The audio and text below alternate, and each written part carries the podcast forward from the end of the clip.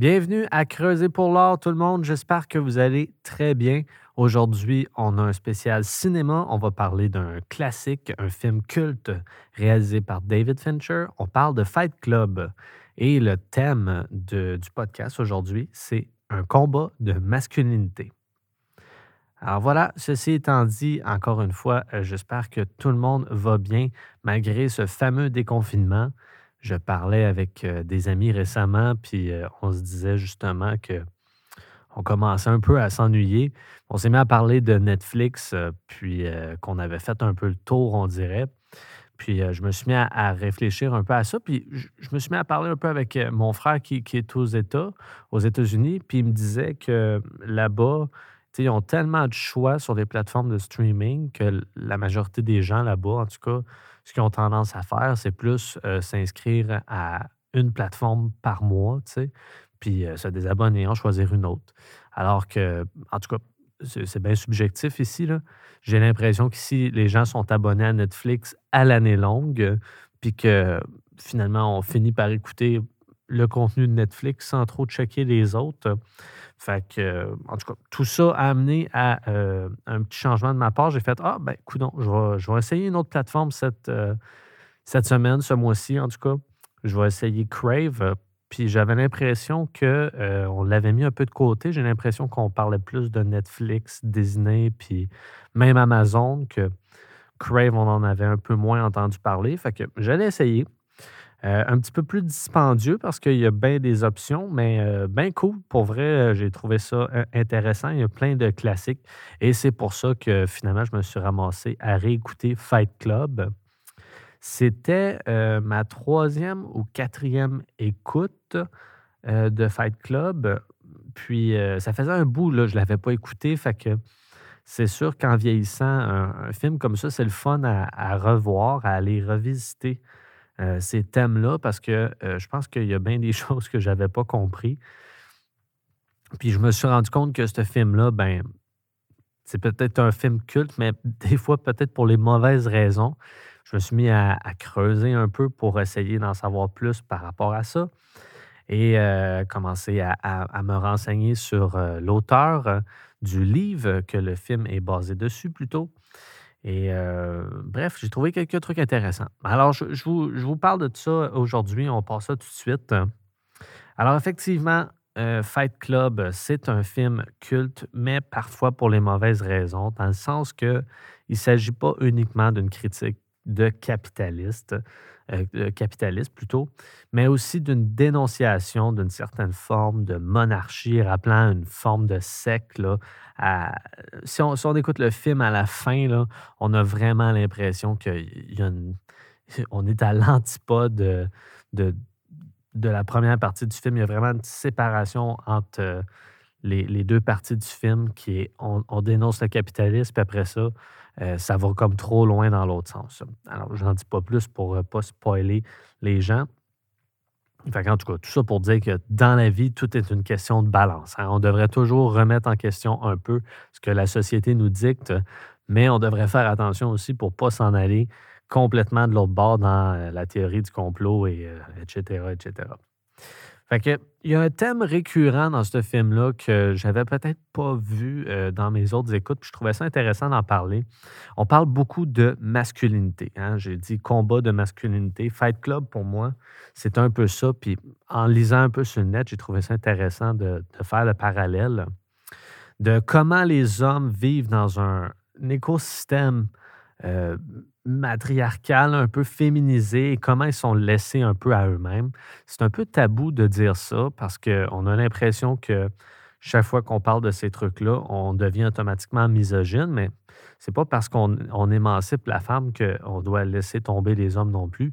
Alors, aidons la femme à s'émanciper, bien sûr, dans cette modernité, mais euh, occupons-nous aussi de nos hommes. hein.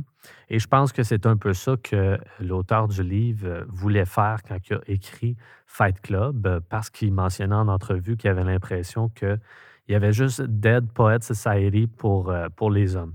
Fait que, genre de, de, tristesse un peu de laisser à soi-même les hommes dans leurs problèmes psychologiques parfois. Puis, heu, en tout cas, moi, je trouvais ça intéressant de faire le parallèle que la masculinité, heu, est encore très présente dans le rock et dans le hip-hop. C'est probablement ce qui se rapproche le plus d'une dernière, heu, façon de s'extérioriser pour les hommes. Puis, en tout cas pour la musique, puis peut-être aussi les jeux vidéo. Fait qu'en tout cas, c'est un peu ça que j'ai l'impression qu'on dénonce dans ce film-là. Heu, les gars, ils se tapent sa gueule pour, heu, le dire, heu, le plus clairement possible, pour se défouler. Ils sont pas bien. Le gars, il est rendu qu'il va dans des, des trucs de fin de vie, des espèces de de rassemblements de gens qui, qui ont des problèmes pour aller pleurer parce qu'il ne sait plus quoi faire de lui, puis il dort plus depuis je sais pas combien de temps. Sais, si on résume tout ça, comment l'homme viril aux instincts primaires de chasseur, guerrier, pourvoyeur ou autre est devenu l'homme aliéné dans un travail monotone, souvent à l'éthique un peu douteuse, qu'on néglige souvent, pour s'acheter euh, finalement des cossins et puis encourager le système capitaliste. Dans le film, le gars, euh, il est en train de se procurer la collection complète de IKEA parce qu'il dit que ça le, complète en tant qu'individu. C'est quand même très grave euh, comme truc. Puis euh, ceux qui se rappellent un peu du film aussi, euh, il y a de quoi d'intéressant aussi par rapport à la masculinité parce que on, a une espèce de rapport symbolique euh, de, parenté avec le personnage de Brad Pitt et d'Helena Bonham Carter. Helena Bonham Carter, c'est la fille qu'on voit dans, dans presque tous les films de Tim Burton. c'est pour ceux qui réussissent à la replacer. Euh, on a un peu l'impression que le personnage d'Edward Norton, qui est comme le personnage principal, est un peu l'enfant de Brad Pitt et d'Helena Bonham par certains euh, moments. Encore une fois, un peu une espèce de figure euh, de masculinité exagérée pour faire passer un message. En tout cas, je pense qu'il y a un parallèle intéressant à faire là. Puis, euh, c'est ça. Je voulais revenir aussi sur l'auteur du roman, euh, Chuck Palahniuk, que j'espère que je n'ai pas massacré son nom. Il, mentionnait dans une entrevue que l'écriture du livre avait été fortement inspirée par euh, une certaine théorie que les hommes ont besoin d'un second père pour devenir des hommes, d'une certaine façon. Pour, pour que l'homme s'accomplisse dans la vie, les hommes, en général, ont besoin d'une seconde figure paternelle. Euh, comme quoi, euh, que tu aies eu un bon parent ou pas un bon parent, les hommes ont besoin d'un second mentor pour se définir en tant qu'adultes. Puis c'est ainsi qu'ils trouveront enfin le sens à leur vie. tu sais. Fait qu'un un professeur, un, un sensei, euh, sensei, pardon, un sergent, un patron, je pense que c'est vraiment quelque chose à analyser. Puis je pense que ça peut être autant valable pour les femmes. J'ai l'impression que quand on arrive peut-être à la fin de notre adolescence, il y a une espèce de séparation qui se fait avec nos parents. Puis souvent, on va, on va venir créer un lien avec euh, peut-être des idoles, des gérants, des, des, euh, des professeurs, euh, des mentors qui vont, qui vont venir s'installer un peu dans notre vie. Puis c'est un peu ça qui est intéressant dans ce film-là, c'est qu'on a un peu l'impression que euh, le personnage d'Edward Nor- Norton euh, trouve un second père, tu sais. Puis, euh, en tout cas, pour ceux qui ont vu le film au complet, il y a, vraiment une réflexion plus poussée à faire là. Vous la ferez de votre côté si ça vous intéresse. Puis, bref, tout ça finit par nous amener à finalement mon point principal, c'est que les hommes euh, ont besoin de maîtriser d'un haut niveau une aptitude, puis que c'est une nécessité un peu pour le développement d'un jeune homme. Que l'homme, ou même la femme, là, c'est sûr, on parle plus de l'homme, quand elle arrive, quand cette personne-là arrive à 16, 17, 18, 19, 20 ans et qu'elle prend conscience un peu euh, de l'existence de la mort, je pense que d'une certaine façon, vu que c'est un sujet qui est un peu mis de côté dans l'enfance, la réalisation qu'on est mortel quand on devient un jeune adulte, euh, ça vient intéressant pour euh, les, jeunes adultes de retrouver une espèce de sécurité dans une discipline et d'essayer d'approfondir quelque chose pour le maîtriser ou l'amener à un haut niveau. Et ça, ça se fait souvent par le biais d'un nouveau mentor, d'un second père. Fait que, en tout cas, tout ça est, assez complexe, euh, mais pour ceux qui connaissent un peu la philosophie, on dirait un petit peu euh, une philosophie à la Heidegger là, qui, qui expliquerait peut-être aussi euh, des, espèces de similarités avec un système nazi dans le film. En tout cas, je ne sais pas si c'est un clin d'œil voulu, mais ça serait peut-être drôle que c'était vraiment ça. Parce que, en tout cas, Heidegger, euh, système nazi, il y a des liens à faire là. Fait que, en tout cas, tout ça pour dire que les hommes, en général, je pense que pour se développer afin de, vivre notre vie et peut-être même de faire la paix avec la mort, hein, d'une certaine façon, finalement, le, but de, notre existence va souvent se définir par la présence d'un deuxième mentor, d'un deuxième père qui va nous amener à nous développer euh, euh, dans une nouvelle discipline et essayer de maîtriser de nouvelles aptitudes pour euh, ainsi se sentir à l'aise de quitter cette terre d'une certaine façon. Qu'en tout cas, assez profond là, comme épisode, là, on s'en va quand même loin. Euh, puis en tout cas, je voulais faire le parallèle pareil avec les femmes aussi. J'ai l'impression que les femmes, parfois, euh, le fait que la femme a la maternité, a, euh, la- l'accouchement, tout ça, puis qu'elle a ce contact-là avec la vie humaine, il y a peut-être de quoi qui se fait que de ce côté-là, pour la femme, que les hommes n'ont peut-être pas. Puis c'est un peu ça qui, qui- qu'on dénonce dans ce film-là, c'est que la société aujourd'hui, on dirait des fois qu'il y a des gens qui sont comme des fantômes. Ils vivent leur vie, puis ils vivent leur vie comme des machines automatiques euh, qui font la même chose pour finalement rien faire. C'est quasiment une espèce de d'absurdité intellectuelle qui est comme vide.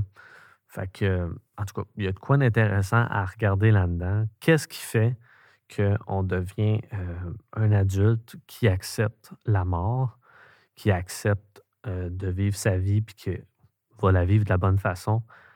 Est-ce que ce serait possiblement la présence d'un second père qui nous amène à essayer de maîtriser une, euh, une discipline de haut niveau?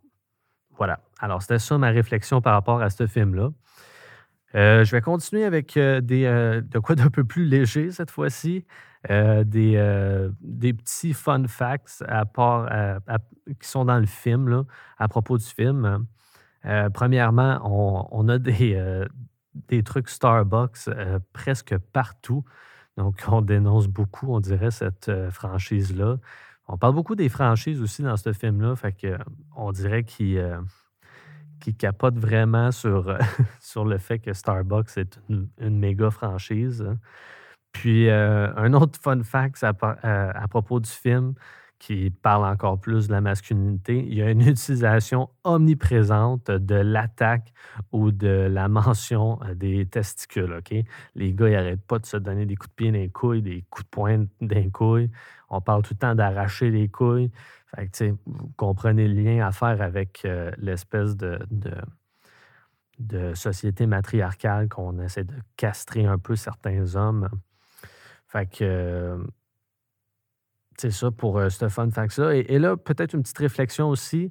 Euh, Il y en a sur Internet qui disaient, qui pensaient que le personnage de Brad Pitt euh, fait son apparition dans le film dû à l'incapacité masculine du personnage à séduire Marla, qui, est- qui est interprétée par euh, Helena Bonham Carter, la fille de, qui joue dans les films de Tim Burton. hein.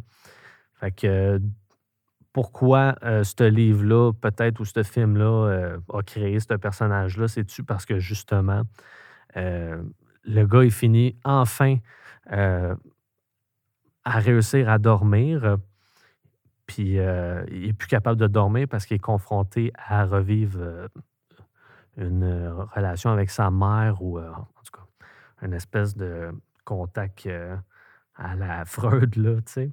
Fait que Brad Pitt apparaît dû à l'incapacité masculine du personnage à séduire Marla. Donc, euh, peut-être intéressant encore une fois.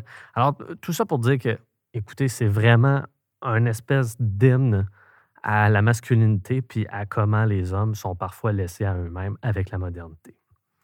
Fait que ceci étant dit, euh, je vais, finir avec euh, des petits exercices. J'ai mis d'autres trucs aussi dans le document si ça vous tente d'aller les voir. Euh, des fois, je ne dis pas tous les exercices parce que c'est peut-être pas nécessaire pour le podcast. Si ça vous tente d'aller plus loin, rendez-vous au chez-davy.com pour télécharger la feuille d'exercice. C'est gratuit, puis vous avez juste à rentrer un code, dans le fond, qui est, dans la description pour pouvoir euh, le télécharger. Ils sont dans la boutique, mais comme je vous dis, c'est gratuit. Fait euh, je vous dis euh, quelques exercices que j'ai donnés, mais je ne vous les nomme pas toutes, vraiment juste les plus intéressants. Alors, premier exercice à faire, allez écouter un film de David Fincher. Faites vos recherches, il y en a plein sur les plateformes de streaming. C'est vraiment un super réalisateur qui, fait des, des, beaux films, je trouve. Hein. Puis euh, peut-être même faites des recherches sur l'auteur Chuck Palahniuk, qui, qui est vraiment trash, d'ailleurs, qui, qui, est interdit dans beaucoup de prisons, puis que la lecture de ses livres est interdite dans plusieurs États puis dans plusieurs pays parce que c'est tellement des sujets trash pour dénoncer des choses de la société que parfois on, a tendance à dire que ça peut amener les gens à capoter un peu, mettons. un autre exercice, avez-vous un mentor actuellement? Est-ce que, vous en avez besoin d'un? Est-ce que, est que vous pensez que vous avez rencontré votre second père? Réfléchissez à ça que vous soyez un homme ou une femme, est-ce que vous avez eu une deuxième figure de mentor dans votre vie, euh, parent présent ou pas, vraiment? Est-ce que vous avez eu des mentors qui, vous avez l'impression, vous emmener à essayer de tenter de maîtriser la discipline de votre vie? Euh, OK. Puis finalement, tiens, un dernier exercice. En sachant qu'il y a une fin à votre existence, en sachant que vous allez mourir un jour, qu'est-ce que vous désirez laisser comme héritage? quelle est euh, la chose qui pourrait euh, vous faire accepter la mort d'une certaine façon en vous disant que vous laissez ça comme héritage? C'est quelque chose à réfléchir. Sujet tabou, encore une fois. Alors, c'est ça, pour les exercices.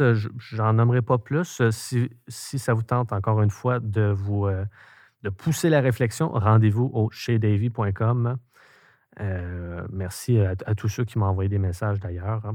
Et finalement, je finis avec un mot de la fin, comme d'habitude. Euh, Brad Pitt a dit à l'auteur de Fight Club euh, qu'il fallait parfois échouer dans la vie, qu'en temps d'échec, on devient intéressant, on se réinvente et la chute nous rapproche de notre but de vie, que la réussite constante amène la monotonie et les platitudes, qu'un succès constant serait un sacrilège pour l'inspiration et l'originalité.